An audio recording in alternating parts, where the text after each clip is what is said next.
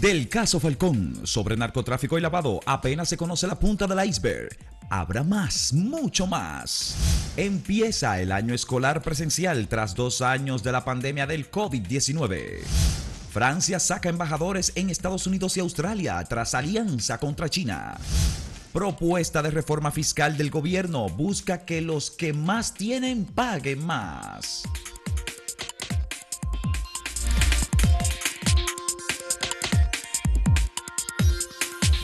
Está pautado para las 10 de la mañana de hoy el acto formal encabezado por la vicepresidenta Raquel Peña de inicio oficial del año escolar en el sector público. Ya a principios de septiembre, el primero o el 2 de septiembre, se había iniciado el año escolar en los colegios privados. Serán dos millones de estudiantes que acudirán a las escuelas a partir de este día y eh, hay unas 394 escuelas que se encuentran todavía en reparación más profunda de las que de la limpieza habitual que se hace cuando se va a iniciar el año escolar y por eso no están en condiciones de dar apertura al año escolar en el día de hoy.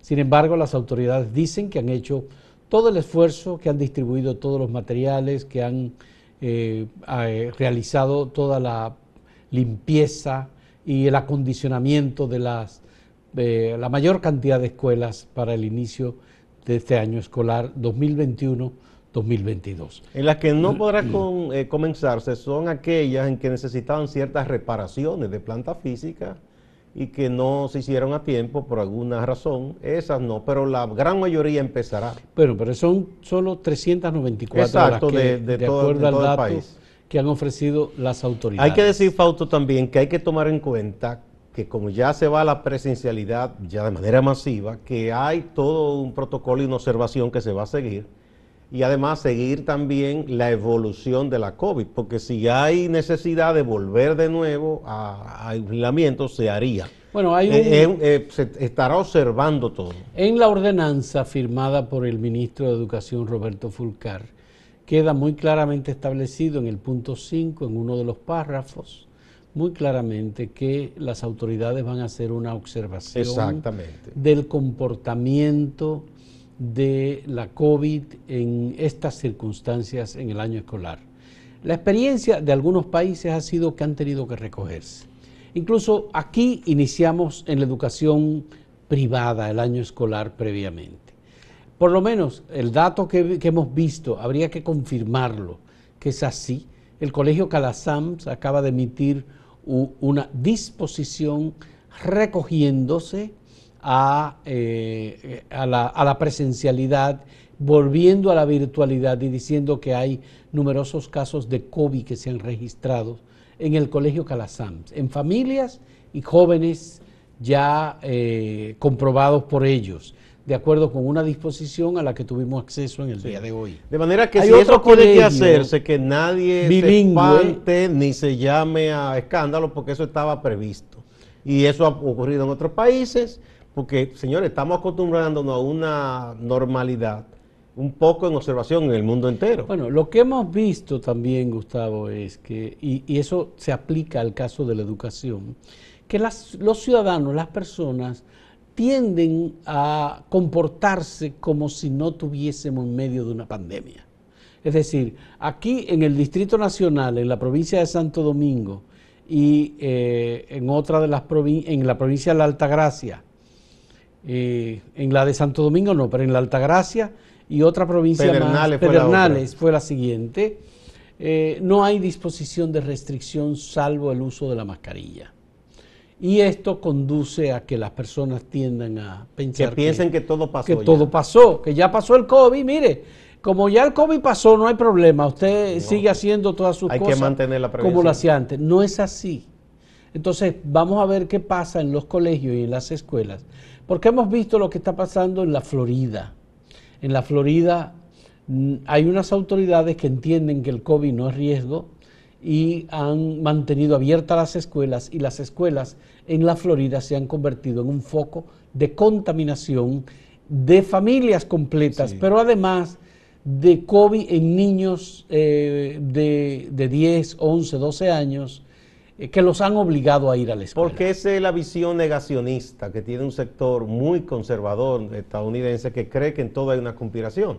Es la visión de un sujeto llamado Bolsonaro también, que ya parece que se va pronto de ahí porque es un desastre lo que ha hecho en Brasil. Nadie pensaba que Lula da Silva iba a estar como está hoy, proyectándose para volver a la presidencia después de todo. bueno, es una situación eh, que las autoridades deberán ponerle mucha atención, observar. Yo creo que eh, el, tema de la conservación de la distancia en, lugares masivos de presencia de jóvenes, de estudiantes, de personas que tienen que ligarse tanto en el recreo como en, la parte deportiva, como en la parte de docencia, cuando en algún momento no llegue, por ejemplo, un maestro, bueno, pues esto eh, va a requerir de una concentración muy especial de parte de los directores, supervisores y todo el personal de apoyo en el sector educativo. Porque, ojo, ojo, se habla de dos millones de estudiantes, pero hay que decir que a esos dos millones de estudiantes hay que sumarle una cantidad cercana a los 100 mil maestros. Sí, no, y todo el personal de apoyo. El personal de apoyo que tiene que servir. Pero a todo esto, la, el, por ejemplo, aquí hay mucha gente que se gana la vida transportando niños a las escuelas.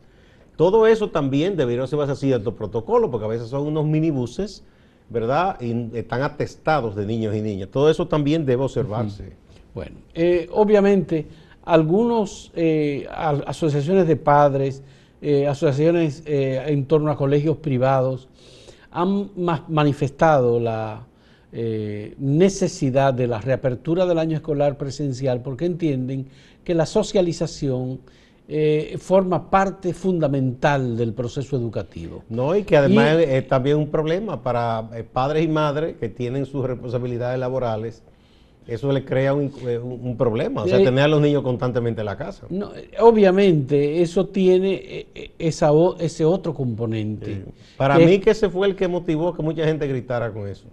sí, porque tener los hijos en la casa es, es una dificultad para la labor. lleva incluso hasta un gasto económico, muchas cosas. Bueno, entonces, obviamente que esto de iniciar el año escolar en estas condiciones eh, implicará algún riesgo. Las autoridades educativas serán las que deberán analizar conjuntamente con las autoridades del Gabinete de Salud. Un seguimiento permanente. Un seguimiento permanente porque en el momento en el que se inicie el, el aumento del número de contagios por la socialización en las escuelas públicas y, y privadas, habría que decir, bueno, pues ya desde ese momento habrá que comenzar a pensar en alternativas. No, y es posible, señor, eso es muy, está dentro de las posibilidades, que uno que otro plantel tenga que ser cerrado de nuevo.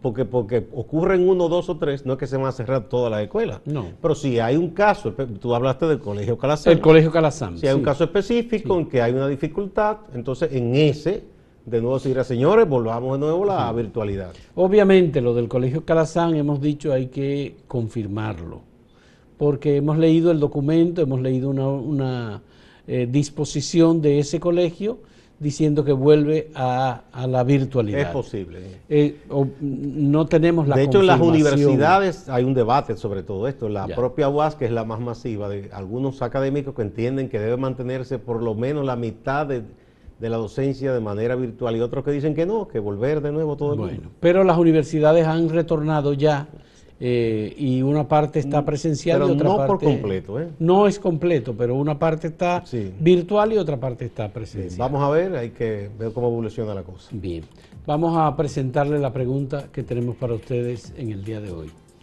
¿Está de acuerdo con que todos los empleados del Estado pasen al Seguro Nacional de Salud? ¿Sí o no?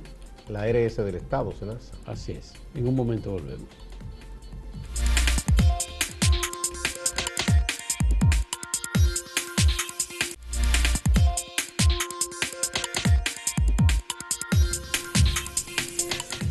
El caso de la red de narcotráfico y lavado, denominado Falcón por las autoridades del Ministerio Público, eh, hay mucha gente que se la ha tomado medio a, broma y otros que entienden que es un asunto de una coyuntura política, aprovechándolo para un partido atacar a otro, etcétera. Pero las cosas no se quedan ahí, es un caso mucho más serio, mucho más profundo, y es muy probable que en los días que transcurran, eh, la gente se va a enterar de, otros, eh, de otras aristas de este caso, mucho más profundas, y que eh, además de la profundidad de este caso, que incluso data de, de, muchos años atrás, eso se le venía dando seguimiento, no fue que de pronto alguien vino o porque alguien habló en Estados Unidos, no, ahí había un seguimiento y una investigación internacional y nacional que estaban ahí. Lo que pasa es que ahora se decidió actuar. Bueno, se decidió actuar, Gustavo, porque las autoridades de la pasada administración tenían conocimiento de lo que estaba pasando alrededor de eh, este, esta red de tráfico. Y se suponía que eh, debieron actuar. De drogas y eh, vínculos con la parte política. Se tenía información, incluso se tenía información desde el año 2015, solicitudes de extradición de los principales responsables del 2015 quiere decir que eso tocó 2015, Gustavo. seis años de administración, y las autoridades del Ministerio Público de la pasada administración se pasaron eh, los cuatro años de Jean Alain Rodríguez al frente del Ministerio Público eh, y, y, parte de la gestión del anterior procurador, eh, que era Francisco Domínguez Brito, y eso no ocurrió es decir, no procedieron con la extradición de estas personas. Entonces, en el caso eh, del actual gobierno hay que decir que ni el Poder Ejecutivo tiene la intención de contemporizar con el narcotráfico. No, pero de ninguna manera. Ni el Ministerio Público tiene la intención de contemporizar con el narcotráfico, eh, ni la Dirección General de Control de Drogas, el general Cabrera Ulloa, tiene la intención de contemporizar con el narcotráfico y han procedido eficientemente a perseguir y a identificar los vínculos y alianzas que forjaron para protegerse los miembros de esta red. ¿Y qué han descubierto? Bueno, que hay eh, personas eh, políticamente vinculadas a todos los partidos, ¿eh? que están y tienen presencia en el Congreso Nacional, senadores y diputados, o diputados y senadores, y que al mismo tiempo tenían vínculos estrechos con autoridades municipales, alcaldías. Y dirigentes políticos que no están en el Congreso también. Bueno, también. o sea, la gente que esté atenta, la gente que esté atenta que van a ocurrir cosas, pero hay que decir algo también, porque aquí hay un oportunismo político, hay gente diciendo, no, que en tu partido hay, mire, aquí ningún partido, ninguno, porque es un tema que usted no controla. Puede decir, no, en mi partido no hay ni habrá nunca. Eso no es verdad. El partido que aquí hizo política y trató de hacer una agenda en base a acusar a todo el mundo de narcotraficante, que es la FNP, después vio uno de sus dirigentes principales en una comunidad que fue eh, eh, eh, acusado de un caso de narcotráfico. Extrañamente, un regidor que había resultado electo. No, no, y que, el comité municipal era de los directivos. Entonces, eso no puede decirlo nadie. ¿Por qué que usted no le ve en la cara a nadie que es narco? O a veces no es esa persona directamente, pero hay otro que te lleva a esa persona. Mire, está, está interesado, es un colaborador. Nadie puede decir, vamos a ser justos, que al presidente Fernández, cuando le llevaron a Turo de Tiempo y a su hijo y se tomaron esa foto en Palacio, que él estaba consciente de quién era esa persona, porque no es tonto o cuando Hipólito le presentaron a Eduardito, era que se llamaba. Y hubo otra gente que salieron con reformistas. O a Quirino. A Quirino, por ejemplo, que mucha gente se le acercó y dio dinero para campaña a todo el mundo. Entonces, entonces, eso no es una cosa que usted la pueda controlar tan fácilmente. ¿eh? Entonces, no, no puede nadie cantar victorias respecto a eso. Pero mire el caso del director de Comunidad Digna. El director de Comunidad Digna en este gobierno era dirigente del Partido de la Liberación Dominicana y estaba al lado de Danilo Medina. En, una campaña, apareció y después se cambió.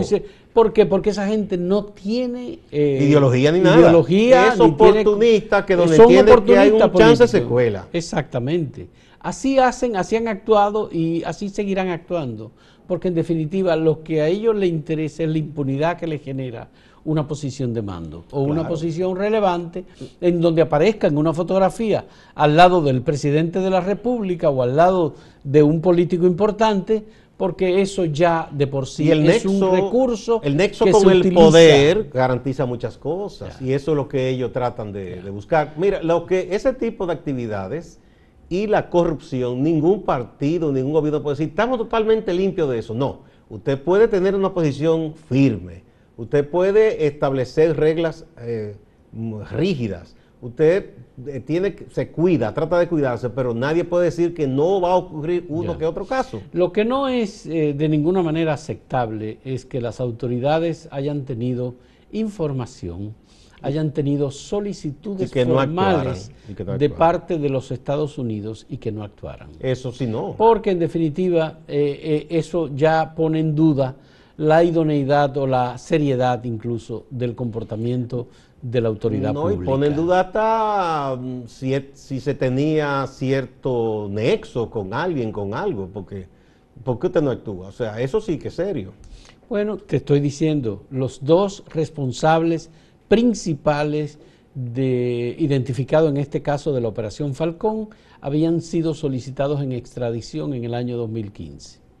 Bueno, eh, sobre ese caso eh, hay que dar seguimiento, hay que ver lo que va a ocurrir, porque no se crea nadie que esto ya concluyó. No, es un hay- caso serio hay- y profundo. Hay, hay- hay que revisar muy seriamente eh, los nexos en el Congreso Nacional, porque evidentemente el Congreso fue identificado como un centro de poder en el que ellos debían tener presencia. Y, no es la primera y- vez que y yo ocurre. insisto, más allá del Ojo, Congreso, ojo, no es la primera vez que ocurre.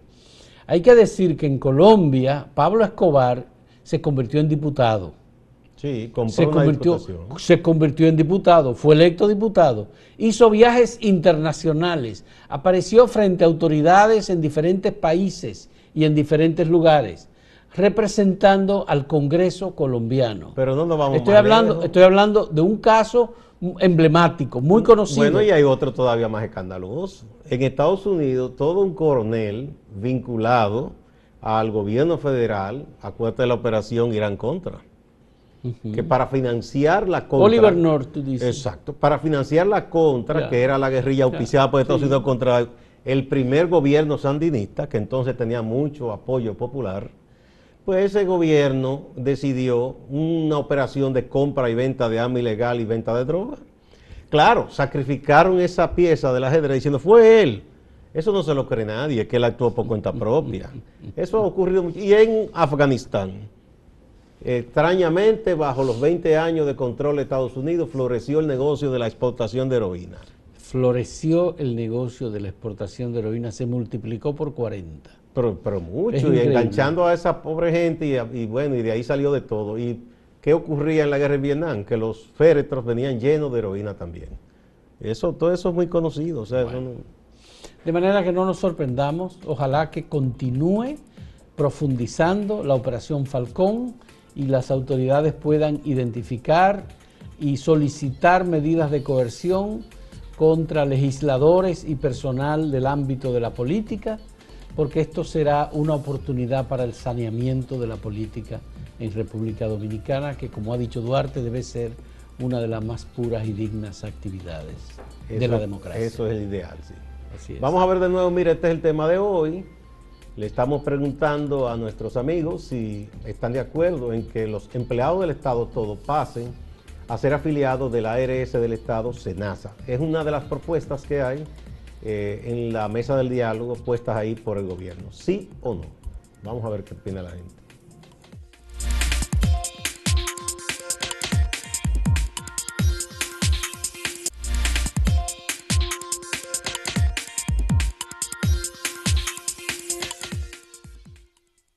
los datos de la reacción ante la pregunta que le formulamos sobre el Seguro Nacional de Salud.